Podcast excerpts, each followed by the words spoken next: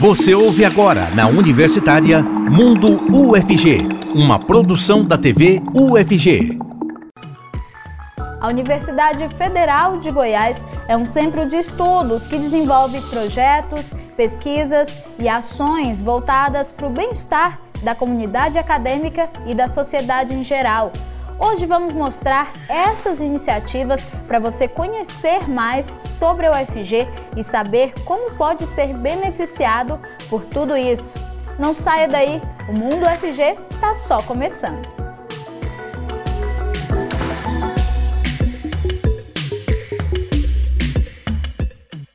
Olá, ótima tarde para você que acompanha a gente na TV e um oi especial para os ouvintes da Rádio Universitária nos 870 AM.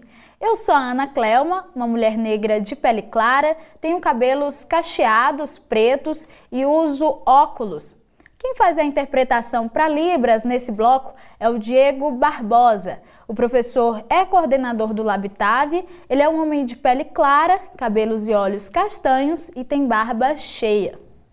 E eu vou começar o, episódio de hoje fazendo um convite especial para você nos acompanhar nas nossas redes sociais. Estamos presentes no TikTok, no Facebook, no Twitter, no Instagram. Vai lá, curte, compartilhe nossos conteúdos, interaja conosco, mandando sua sugestão de tema que você gostaria que a gente falasse aqui no Mundo UFG. Tecnologia e inovação podem transformar a realidade dos combustíveis. E a UFG desenvolve uma pesquisa sobre combustível sustentável e, nesse mês, inaugurou o GOH2, um laboratório que vai concentrar esses estudos. O objetivo do laboratório é o desenvolvimento de pesquisas na área de produção e conversão de hidrogênio em combustíveis renováveis, usando energia fotovoltaica. Esse laboratório foi criado agora né, para essa finalidade. Ele foi expandido um pouquinho em questão da área física dele. Já estamos trabalhando numa outra expansão. E ele vai contribuir para a formação de recursos humanos, geração de conhecimento, transferência de know-how e com certeza captação de recursos né, financeiros e também transferência de tecnologia para, para o mercado. São mais de 10 parceiros envolvidos nesse projeto. É uma parceria né, com a Alemanha e hoje nós estamos discutindo a COP22 e esse projeto, com, esse, com a inauguração desse laboratório, ele traz exatamente todas essas questões à tona, que é energia limpa, energia renovável, desenvolvimento sustentável, é, melhoria dos processos produtivos, aproveitamento né, de resíduos sólidos, diminuição de carbono, ou seja, é, é a universidade Federal de Goiás, trabalhando para o desenvolvimento não só do Estado, mas cooperando aí para que a gente possa ter um, um mundo melhor para se viver. A sustentabilidade é primordial desde as primeiras fases. As pesquisas vão ser construídas por meio de simulação computacional, o que evita desperdícios com resíduos químicos, por exemplo. Além disso, o petróleo sintético desenvolvido aqui vai utilizar resíduos de agroindústrias, justamente em um estado que se destaca no setor agroindustrial. O petróleo sintético ele é produzido via um processo já antigo, né, convencionalmente chamado de processo Fischer-Tropsch. Esse processo envolve um catalisador, hidrogênio e monóxido de carbono, que são convertidos em hidrocarbonetos, produzindo assim uma blenda, né, uma mistura tal qual a que a gente tem lá, ou similar àquela que a gente tem no caso do petróleo de fontes fósseis. O passo seguinte envolve aí fazer o refino desse petróleo para que se consiga a partir daí obter então o querosene de aviação, a gasolina, o diesel e quaisquer outros materiais que possam ser utilizados para essa finalidade. A criação do laboratório GoH2 recebeu financiamento dos projetos H2 Brasil e ProQR, combustíveis alternativos sem impactos climáticos, que fazem parte da cooperação Brasil-Alemanha. Os dois projetos são implementados pela agência alemã GIZ e pretendem ampliar o mercado de hidrogênio verde no Brasil. Em março de 2022, a parceria se uniu à Universidade Federal de Goiás.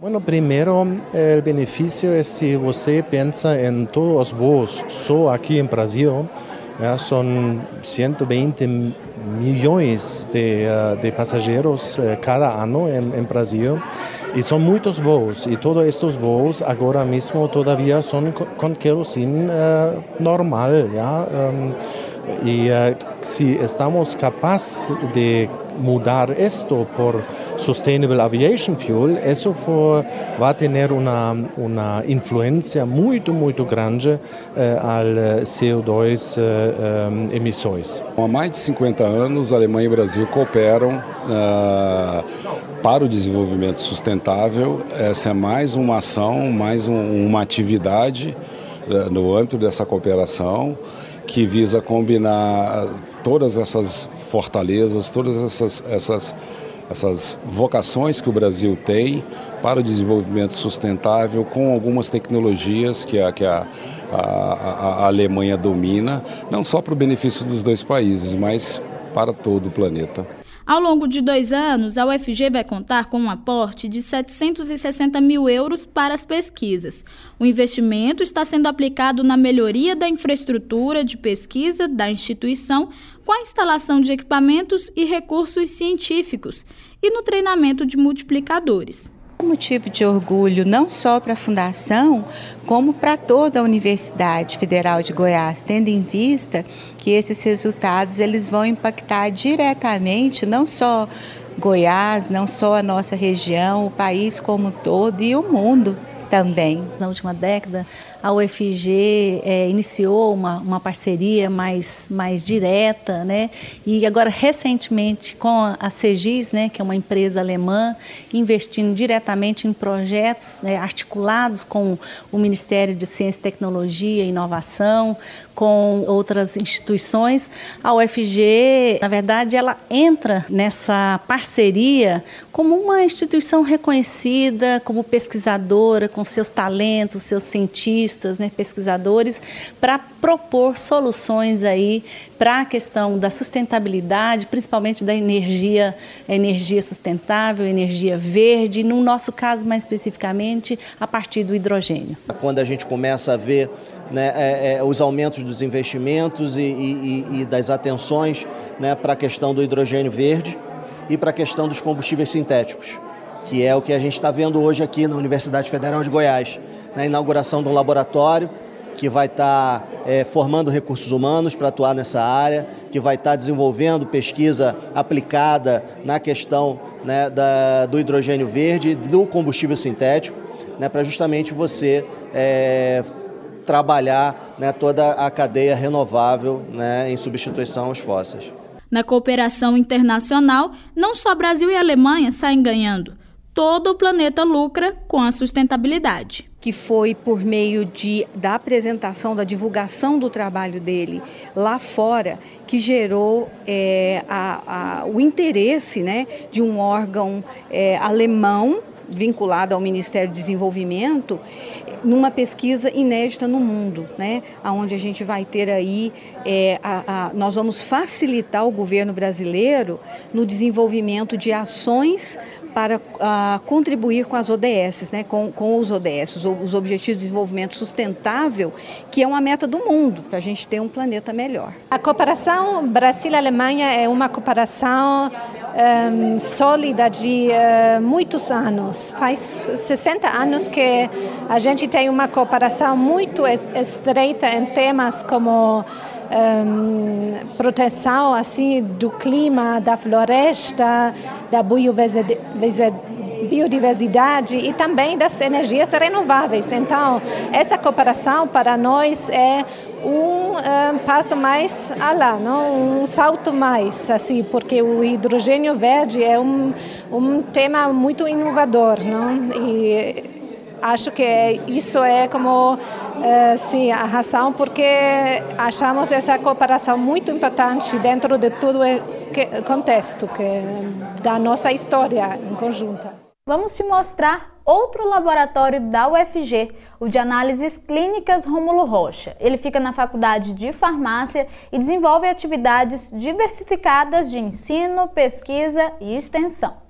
Contemplado com o grau de excelência no quesito qualidade pelo Programa Nacional de Controle de Qualidade da Sociedade Brasileira de Análises Clínicas, o laboratório Rômulo Rocha atende, em média, 80 pacientes por dia encaminhado pelo SUS, o Sistema Único de Saúde. Eu sou Gustavo Soares, sou um jovem adulto de pele clara, tenho cabelos castanhos curtos e uso barba e bigode. Na minha companhia está Leonardo Gomes, ele é farmacêutico e vice-diretor do laboratório. Leonardo, de início eu te pergunto o que, é o laboratório e quais as atividades desenvolvidas aqui. É, o Laboratório Rômulo Rocha ele é um projeto de extensão da Faculdade de Farmácia. É um laboratório escola e nós atendemos hoje pacientes provenientes do SUS, encaminhados pela Secretaria Municipal de Saúde, e também atendemos também pacientes em exames particulares, fornecendo um valor mais acessível para esses pacientes. E como que funciona o sistema de estágio aqui? Quais estudantes de quais cursos, né, podem estagiar nesse espaço? É, hoje o laboratório, ele é um laboratório escola, como eu falei, e nós oferecemos um estágio curricular obrigatório para os alunos do curso de farmácia e biomedicina da UFG e também da Universidade de Catalão e Jataí e também outras instituições que tenham convênio com a UFG. E as pesquisas, né, os projetos de pesquisas, quais que você pode destacar que o laboratório atende? Isso. Hoje o laboratório, além do estágio obrigatório que nós ofertamos para os alunos, é, nós também atendemos diversos projetos de pesquisa, realizando né, essa parte dos exames, quando em algum projeto o pesquisador ali necessita disso. Então, a gente atende projetos tanto da educação física, da nutrição, da enfermagem, da medicina e da própria faculdade de farmácia. E na sua avaliação, qual que é a importância do laboratório para a formação desses futuros profissionais da saúde que estão aqui se especializando, né, se graduando?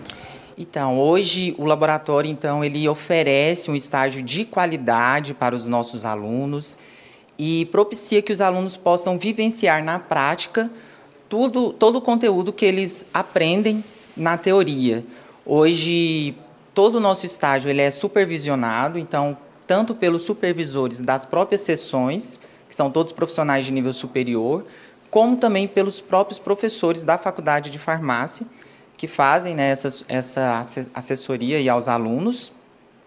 Isso, então, permite que o aluno vivencie né, na prática o que ele aprendeu na teoria, além de ter um contato com o ambiente profissional.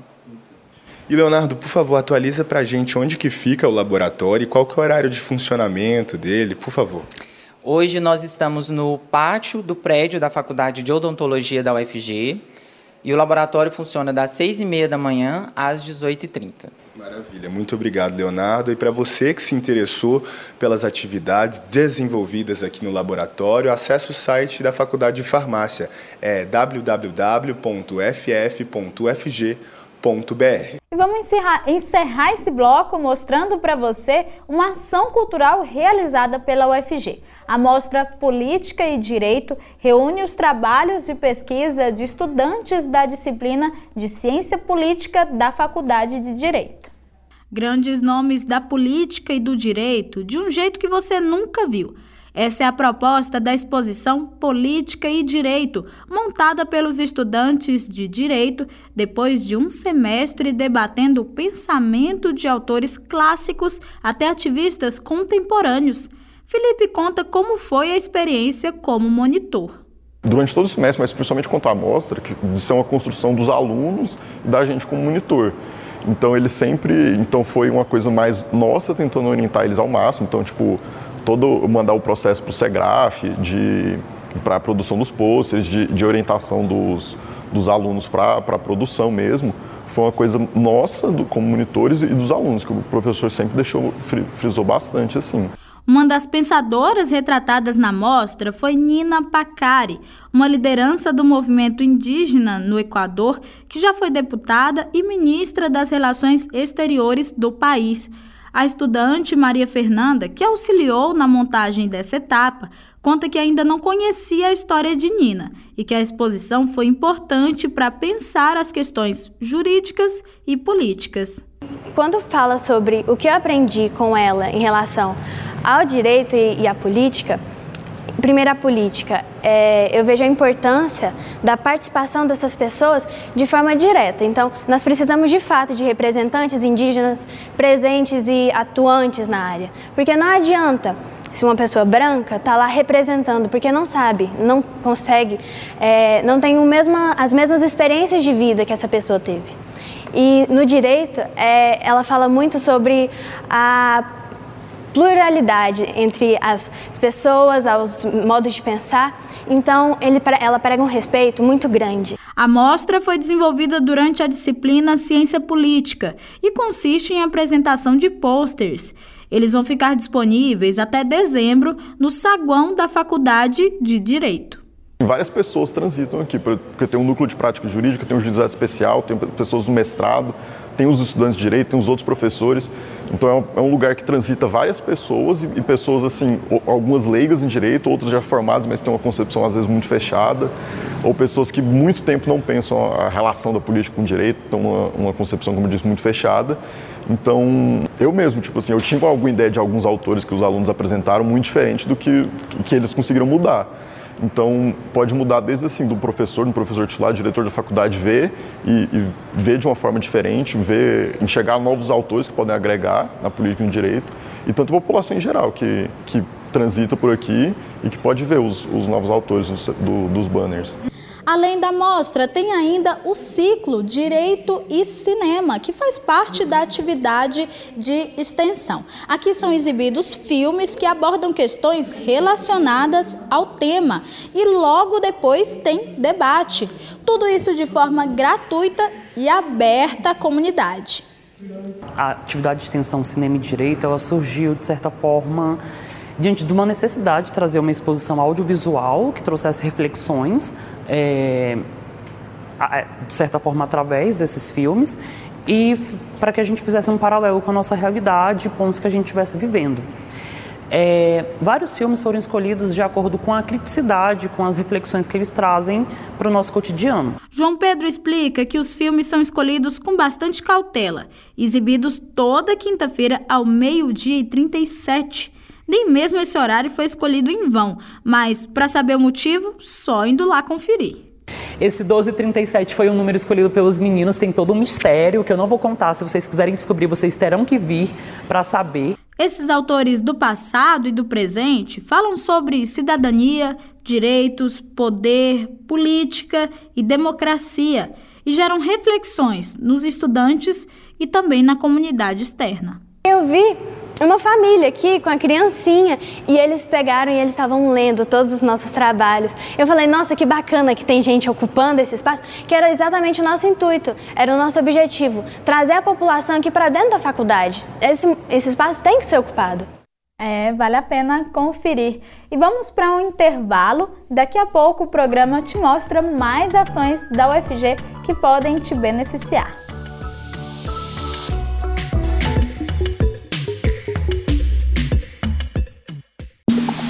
Estamos apresentando Mundo UFG, na Universitária.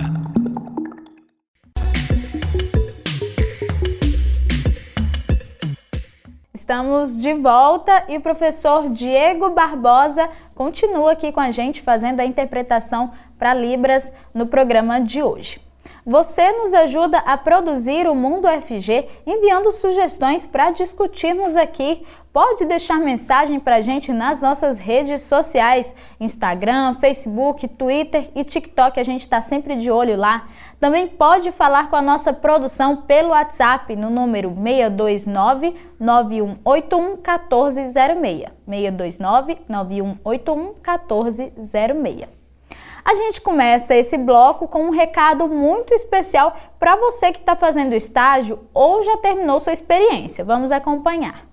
O estágio é aquele momento em que a gente tem contato direto com a parte prática do curso, em que a gente também decide se é aquilo mesmo que a gente realmente quer. E a Pró-Reitoria de Graduação está realizando uma consulta pública com os mais de 6 mil estudantes da UFG que realizam estágio, tanto obrigatório quanto não obrigatório. É sobre isso que nós vamos falar hoje. Eu sou a Ana Clelma, uma mulher negra de pele clara, tenho cabelos pretos de tamanho médio alisados e uso óculos. E aqui para falar sobre esse assunto com a gente está a Ana Cristina Rebelo.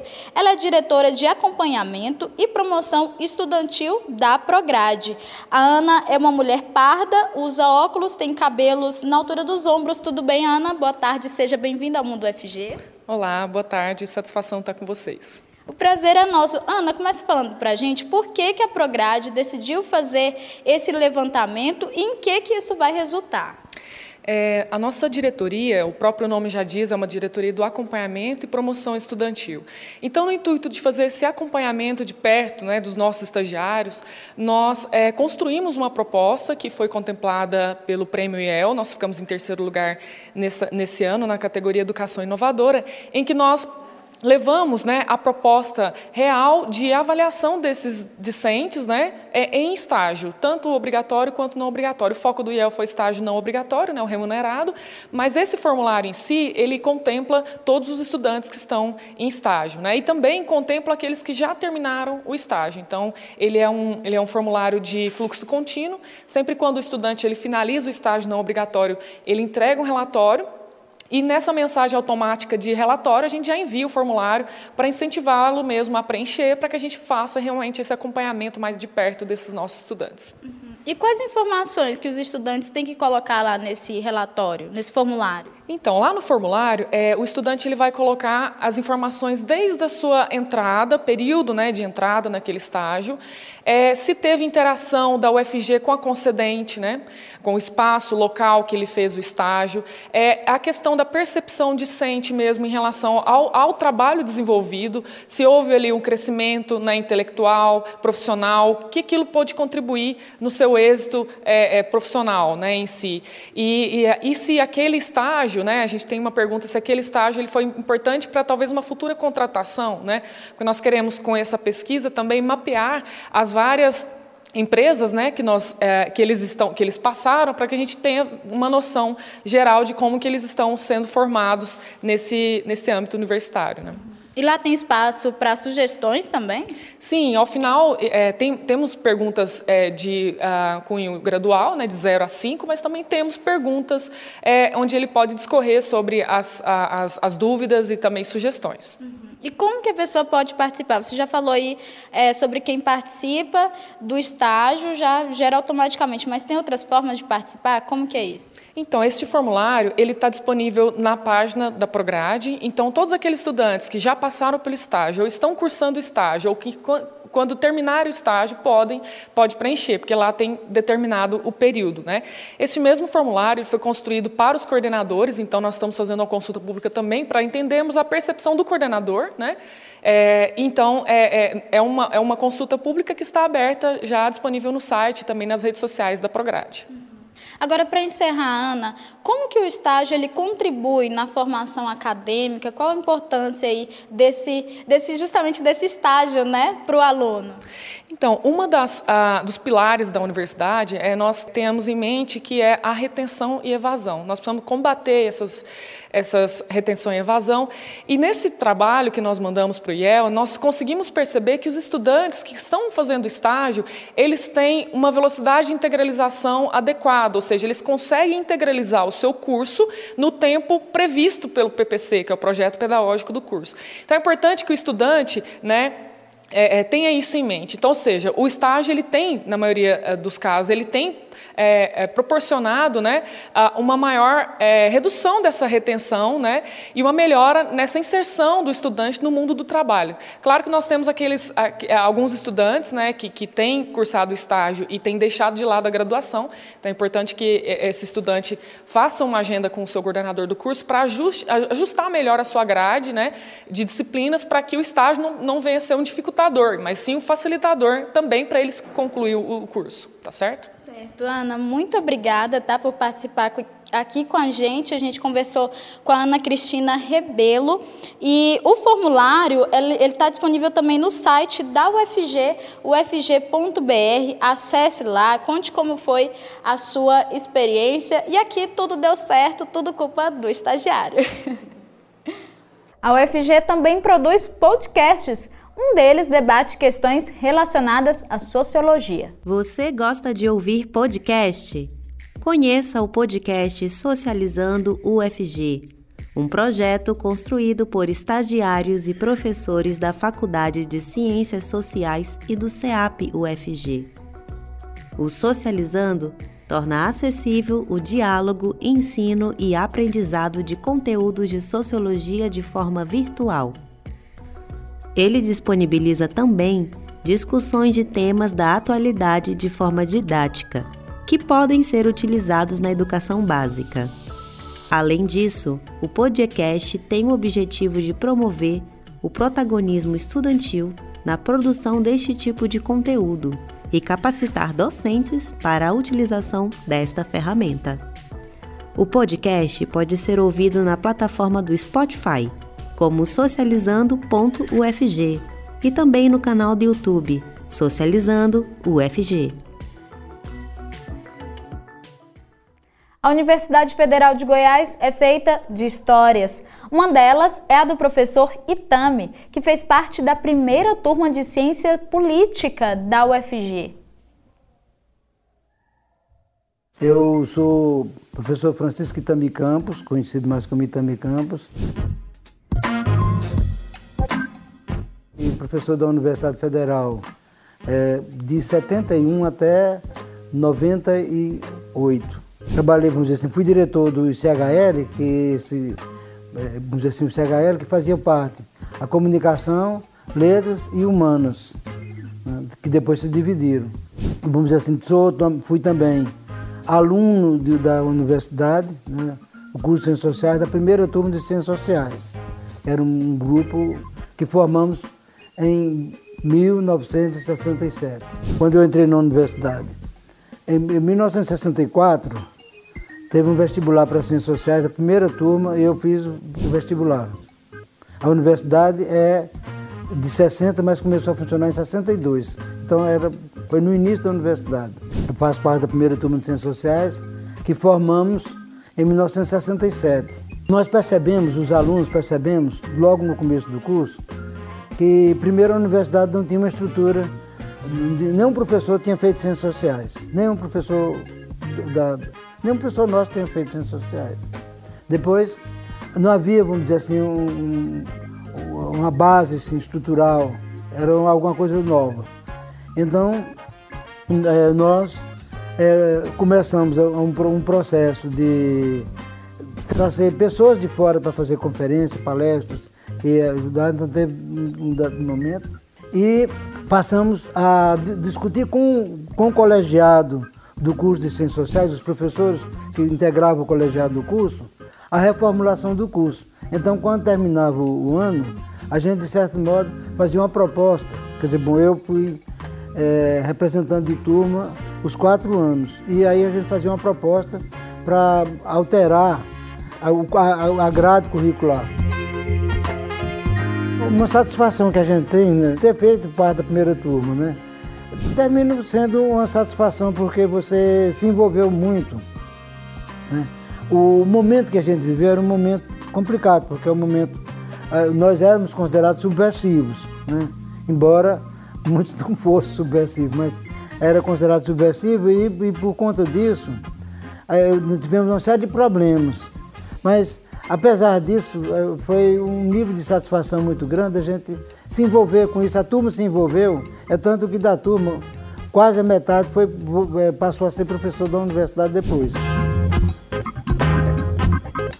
O que marcou, inclusive, assim, foi o problema, é que nós criamos um curso, vamos dizer, no curso, em 65, 1965, a gente criou o Centro de Estudos Sociais e Políticos. Em 68, depois do AI-5, do 477, que, que era a legislação que reprimia, vamos dizer assim, os estudantes e tudo, é, o DOPS entrou, vamos dizer assim, o SNI e o DOPS vieram à universidade e fecharam, levaram todo, todo o equipamento, tudo que a gente tinha do centro de estudo, da sala que tinha, e levaram os livros e arquivos e tudo, e proibiram de funcionar o Centro de Estudos Sociais e Políticas. A gente acabou, não, não funcionou mais.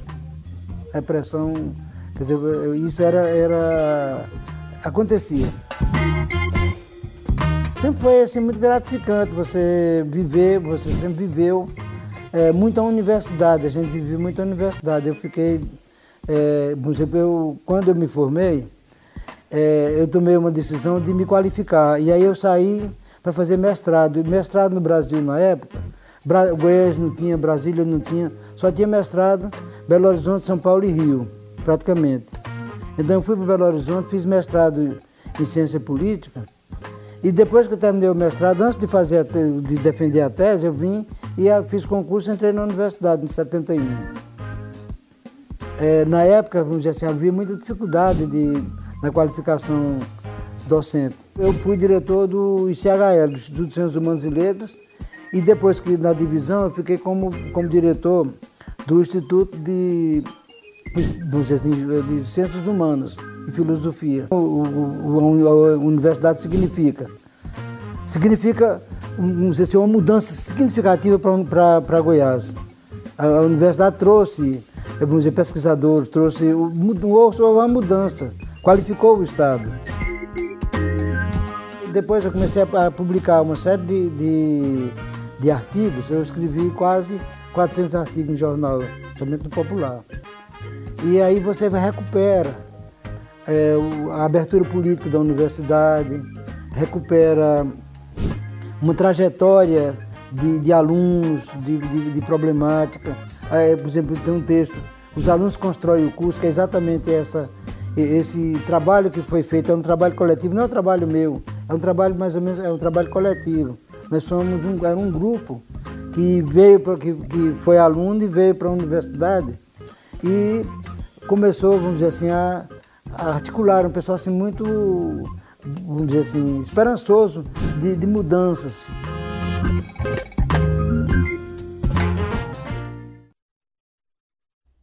Vamos para mais um rápido intervalo e daqui a pouco a gente volta para falar de mais iniciativas da UFG que você pode ter acesso.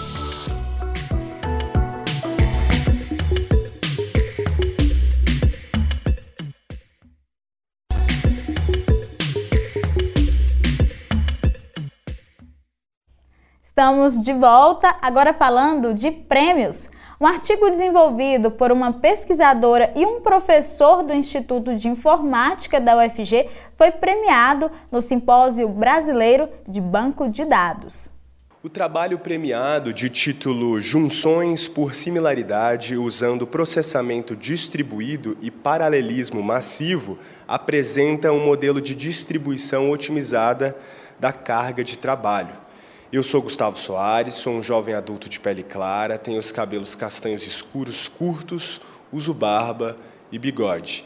Na minha companhia está Larissa Ramos, ela que é pesquisadora do Instituto de Informática da UFG e também autora do artigo. Larissa, seja muito bem-vinda ao Mundo UFG e de início eu te pergunto qual que é a proposta do trabalho. A proposta do trabalho é junção por similaridade. Então, a similaridade textual é identificar o quanto dois textos são semelhantes. E essa é uma função que é muito utilizada no mundo real, especialmente quando tem integração de dados. Então, a gente precisa unir bases de dados diferentes, identificar e remover duplicatas, uh, identificar aproximação. Uh, quanto parecido uh, dois textos são, sem considerar que eles sejam uh, 100% iguais. Então, a proposta do trabalho é a, utilizar a junção por similaridade, mas com bases de dados muito extensas. Então, quando a gente trata com milhões de registros, esse processamento fica muito oneroso. E a proposta do trabalho é usar o processamento distribuído e o paralelismo massivo para, uh, em conjunto, tentar processar o, o, máximo de dados possível no menor tempo uh, de processamento. E quais foram os resultados alcançados? O trabalho ele une três trabalhos do INF. Então, o trabalho do Sidney, do Rafael e do Diego. Então, o Diego é processamento uh, distribuído e o do Rafael e do Sidney de, de processamento uh, paralelo. E o ganho foi de até 65% comparado com os trabalhos anteriores. Agora a gente conversa com Leonardo Andrade, ele que é professor do Instituto de Informática da UFG, é coautor do artigo e foi orientador de mestrado da Larissa. Bom, professor, eu te pergunto, como que foi na prática o desenvolvimento do artigo? Com quais dados vocês trabalharam? Bom, então esse artigo aí foi um produto né, que foi desenvolvido no contexto da dissertação de mestrado da Larissa. Né? A Larissa realizou um mestrado aqui no Instituto de Informática da UFG. Bom, nós coletamos dados da internet, né, dados públicos né, disponibilizados na internet, por exemplo, dados sobre filmes, sobre publicações. Né, nós coletamos um bom volume desses dados e aí né, nós podemos aí aplicar as nossas técnicas, né, testar as nossas técnicas nesses dados. E qual é a importância da premiação do artigo pelo simpósio? É muito importante em termos de visibilidade, né, em divulgação do trabalho. Né, o Simpósio Brasileiro de Banco de Dados, o SBBD, é a principal conferência da área de banco de dados, tanto no Brasil quanto na América Latina. Maravilha. Então, para você que se interessou pelo artigo, você pode acessar o repositório da Sociedade Brasileira de Computação, jogar o título do artigo lá e ter acesso para lê-lo. Até mais. E o projeto Música na Escola de Música realiza concertos abertos para toda a comunidade. Hoje nós estamos aqui ó, no Teatro Belquis Carneiro de Mendonça, na EMAC, UFG. O objetivo nosso é falar de música na escola de música, um dos projetos de extensão mais antigos da UFG. Eu sou Ana Clelma, uma mulher negra de pele clara, tenho cabelos pretos de tamanho médio cacheados e uso óculos. E aqui comigo está a Giovana Carneiro, ela é coordenadora do projeto e é professora aqui também da EMAC. Ela é uma mulher branca, tem cabelo curto e usa óculos. Tudo bem, professora? Seja bem-vinda aqui ao programa Mundo FG. Como vai? Olá, pessoal. É um prazer estar aqui com você, falando do, com vocês, falando do projeto Música na Escola de Música. Professora, são 30 anos de história, né? Conta um pouquinho pra gente aí dessa história, como começou e a importância dele, lógico, né? Bom, a história da nossa escola, ela caminha junto com a FG, porque ela foi criada junto, ela foi uma, uma das escolas fundadoras. Só que ela foi conservatório de música, instituto de artes, e em um momento ela passou a ser escola de música e depois escola de música e artes cênicas. No momento que ela virou escola de música, assumiu a diretora Glacia Antunes de Oliveira e, e ela perguntava para os professores o que vocês acham que falta na escola. E algo que nós reclamamos é, falta música na escola de música. E então, ela idealizamos juntas esse projeto de toda semana ter um concerto de um professor da casa ou um músico convidado que trouxesse música para a escola de música. Esse projeto cresceu muito, é um dos projetos de extensão mais antigos da UFG, dá muita visibilidade para a escola e as pessoas gostam muito de tocar nesse espaço, porque é um espaço acolhedor, onde os alunos e a, e a comunidade quer realmente ouvir música. E também damos oportunidade para os nossos professores e músicos convidados vir aqui tocar nesse espaço onde tantas pessoas querem ouvir música. E a gente está iniciando aí um novo semestre, né, letivo. Qual que é a programação até o finalzinho aí do ano, durante, ao longo aí desse semestre letivo? Bom, infelizmente nós tivemos uma parada abrupta com a pandemia, mas estamos retornando. A Escola de Música tem uma tradição de eventos. Sempre fizemos o festival mais antigo do Brasil, em edições ininterruptas, é o Festival da UFG. Nós temos o Música na Escola de Música, concertos UFG, a programação de eventos na Escola de Música e Artes Cênicas é realmente muito extensa. Então, nós voltamos depois da pandemia com Música na Escola de Música com um concerto por mês. Então, teremos esse, vamos ter dois em novembro e vamos ter em dezembro. E, junto com isso, vamos ter o nosso festival, que acontece tanto aqui como no Centro Cultural UFG. Então, fiquem atentos ao site, que o que não faltam são bons eventos aqui na Escola de Música e Artes Cênicas. E professora, por último aqui, só para reforçar, é gratuito e aberto à comunidade, é isso? Sempre acontece aqui também no, no Teatro Belquis? Sim, Os eventos da EMAC, em geral, são gratuitos, abertos à comunidade, e nós também oferecemos uma disciplina no Núcleo Livre chamada Formação de Plateia em Música, onde nós recebemos alunos de todos os cursos da UFG que vêm conversar com a gente sobre música e depois assistir um concerto. É, esse também é um, projeto que já tem 20 anos e nós temos recebido vários alunos que contam o quão é interessante e importante essa experiência na vida deles. Parar tudo que eles estão fazendo e vir assistir um concerto com consciência, sabendo que eles vão ouvir, que é o que a gente acredita que faz muita diferença. Com certeza, professora, muito obrigada tá, por participar aqui com a gente, contar um pouco sobre esse projeto tão maravilhoso, né? E aí você também está aí nos assistindo, que está nos acompanhando, participe aqui também, como ela falou, acompanhe lá no site da EMAC, da emac.fg.br, lá tem as informações de quando vão ocorrer os concertos e por aqui na Escola de Música não está faltando música mais não. Isso mesmo. Muito obrigada pela oportunidade. Foi um prazer falar com vocês. Aguardo vocês nos concertos da EMAC. Olha só, com o aplicativo do restaurante universitário dá para comprar o ticket da entrada, fazer recargas e ainda avaliar as refeições. Vamos conhecer como funciona. Já baixou o app do Rio? O aplicativo do restaurante universitário está disponível para download para toda a comunidade acadêmica. Com ele é possível agilizar a entrada no restaurante, visualizar o cardápio semanal e avaliar as refeições. A instalação pode ser feita por meio das lojas de aplicativo tanto em aparelhos que utilizam o sistema iOS quanto os que usam Android. É só procurar por RUFG.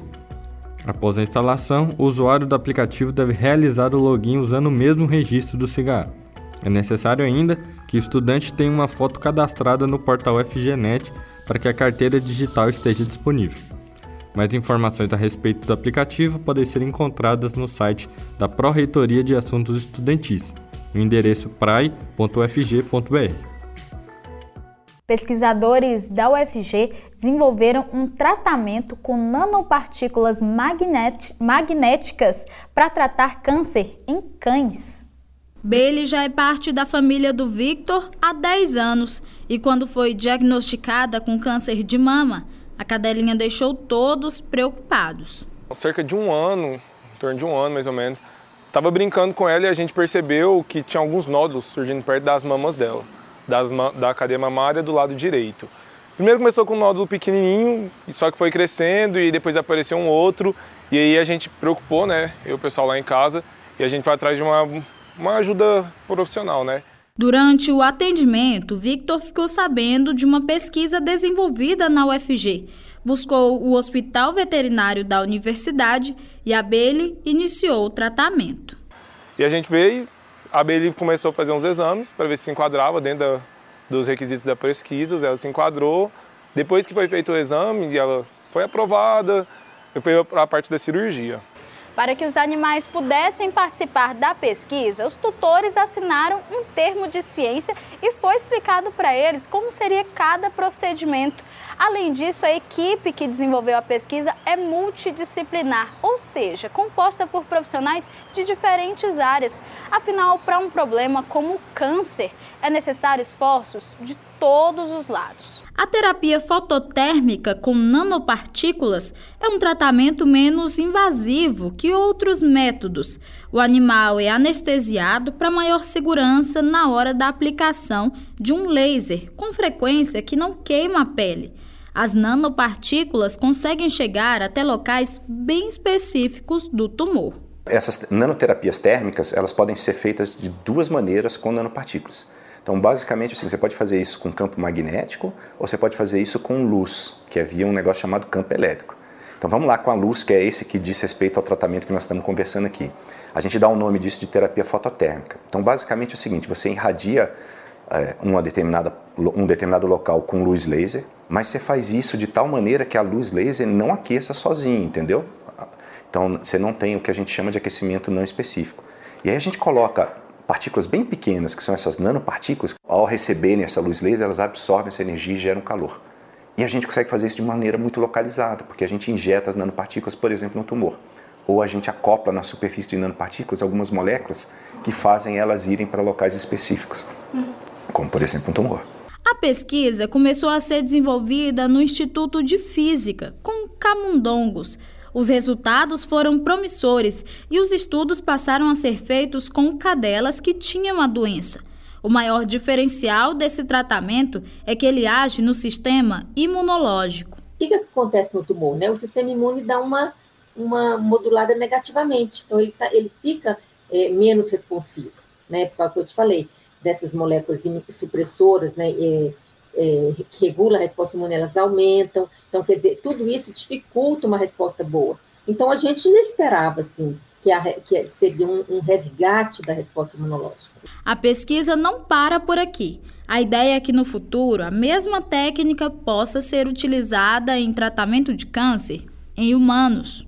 Nós já temos resultados que demonstram que num futuro, né, que não dá para quantificar o tempo desse futuro, mas que no futuro a gente pode ter um tratamento que é, utiliza poucos recursos, que é mais barato, né? E que vai auxiliar, claro que ele até o momento não, a gente não indica utilizá-lo sozinho, né? E, e isso para o câncer é importante porque normalmente o tratamento do câncer ele é multimodal, ele, ele é feito com várias diferentes técnicas, mas ele é um auxiliar para uma boa resposta do tratamento do, é, é, associado aos tratamentos convencionais. A pesquisa ela está aqui para poder dar respostas para problemas que a gente não tem ou para aprimorar respostas que a gente já teve, certo?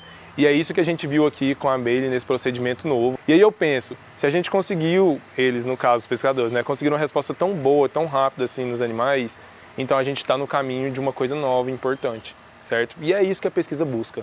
Um projeto de extensão da UFG coloca crianças da primeira infância em contato com o plantio de hortaliças. Assim, elas aprendem desde cedo o valor dos alimentos. O projeto Nossa Horta, da Semente à Mesa, permite que as crianças do departamento infantil da UFG plantem, reguem e colham vegetais. Uma dessas crianças é a Esther, de 5 anos. A parte que ela mais gosta é de regar as plantas. Sim, eu gosto de regar porque eu tenho várias plantas lá em casa. Porque na minha família, a gente está construindo uma horta. O Miguel, também de 5 anos, conta que os vegetais que ajuda a plantar e colher já estão no prato dele. Alface e também, também tomate, também banana, gosto de tudo. Ontem teve jantinha, teve tomate e, e, e, e só tomate. Eu gostei muito, porque tomate é muito saudável e muito bom. A iniciativa responde à curiosidade das crianças em relação à produção de alimentos. Ione Mendes, professora do Departamento Infantil da UFG e coordenadora da ação, fala sobre a dinâmica. O projeto faz jus ao nome, desde o primeiro projeto, inclusive a, a última oficina de plantio, foi, faz questão de, de, de ressaltar essa característica, né, que os alimentos que a gente consome no almoço, no jantar, junto às crianças, eles são plantados, eles são cuidados, eles são colhidos, eles são higienizados, preparados e degustados pelas crianças. Então, sim, o projeto faz jus ao nome das crianças compreenderem todo esse processo, da semente à mesa.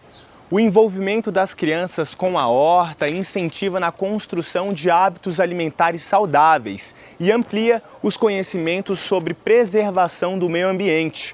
Além disso, as hortaliças plantadas aqui são usadas na alimentação dos pequeninos.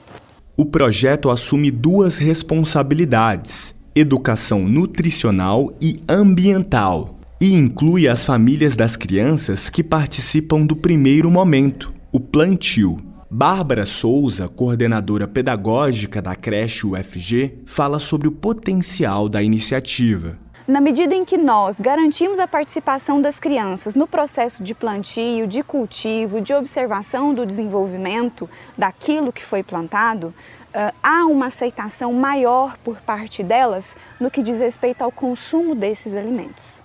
E como eu mencionei também, a educação ambiental no sentido de promover com as, com as crianças o diálogo sobre o meio ambiente e os diversos e múltiplos determinantes, complexos determinantes que se relacionam com o meio ambiente, determinantes éticos, sociais, políticos, econômicos, possibilitar que as crianças se apropriem dos conhecimentos relacionados ao meio ambiente na relação que elas estabelecem com essa horta. E o que, que é interessante, né? Em toda essa cadeia que a gente tem aí, que seria um sistema alimentar que eles vivenciam ali, no final eles ingerem esses alimentos. Então, naqueles, naqueles períodos né, de colheita, de acordo com a especificidade de cada é, alimento que é plantado ali, a gente insere no cardápio daquela semana e essas crianças, elas estão cientes que ali naquele momento elas estão consumindo alimentos que elas mesmas plantaram e cuidaram né, ao longo daquelas semanas. Além dos alunos atendidos pelo DEI,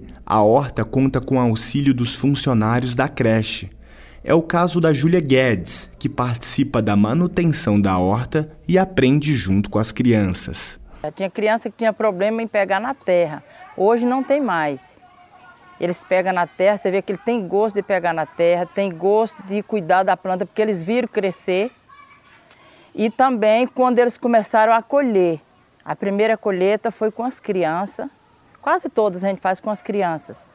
E eles têm aquela importância, eles têm tanta vontade que eles falam, é minha vez, outro fala, é minha vez, outro é minha vez. Tem que, porque não pode ser, é muita criança, e tem que uma folhinha, cada um ir colhendo as folhinhas, de tão importante que eles acham que o antes e o depois tem uma diferença muito grande. O antes que eles não tinham a consciência da importância que tinha a horta, da importância que tinha cuidar do verde, das plantas, hoje eles já têm essa, essa consciência. E se você quiser ver ou rever qualquer episódio do Mundo FG, é só procurar nosso canal no YouTube. Lá a gente faz a transmissão ao vivo e deixa todos os programas disponíveis também. E se quiser sugerir alguma pauta para a gente trazer aqui ao programa, entre em contato pelo nosso WhatsApp, o 629 9181 1406. E aproveita para já baixar nosso aplicativo. Nele você assiste a programação ao vivo e pode nos mandar mensagem. E eu fico por aqui. Você pode acompanhar o Mundo FG de segunda a sexta, sempre no início da tarde, uma hora em ponto, com reprise às nove e meia da noite. Muito obrigado pela sua audiência. Tchau, tchau. Você ouviu na Universitária Mundo UFG uma produção da TV UFG.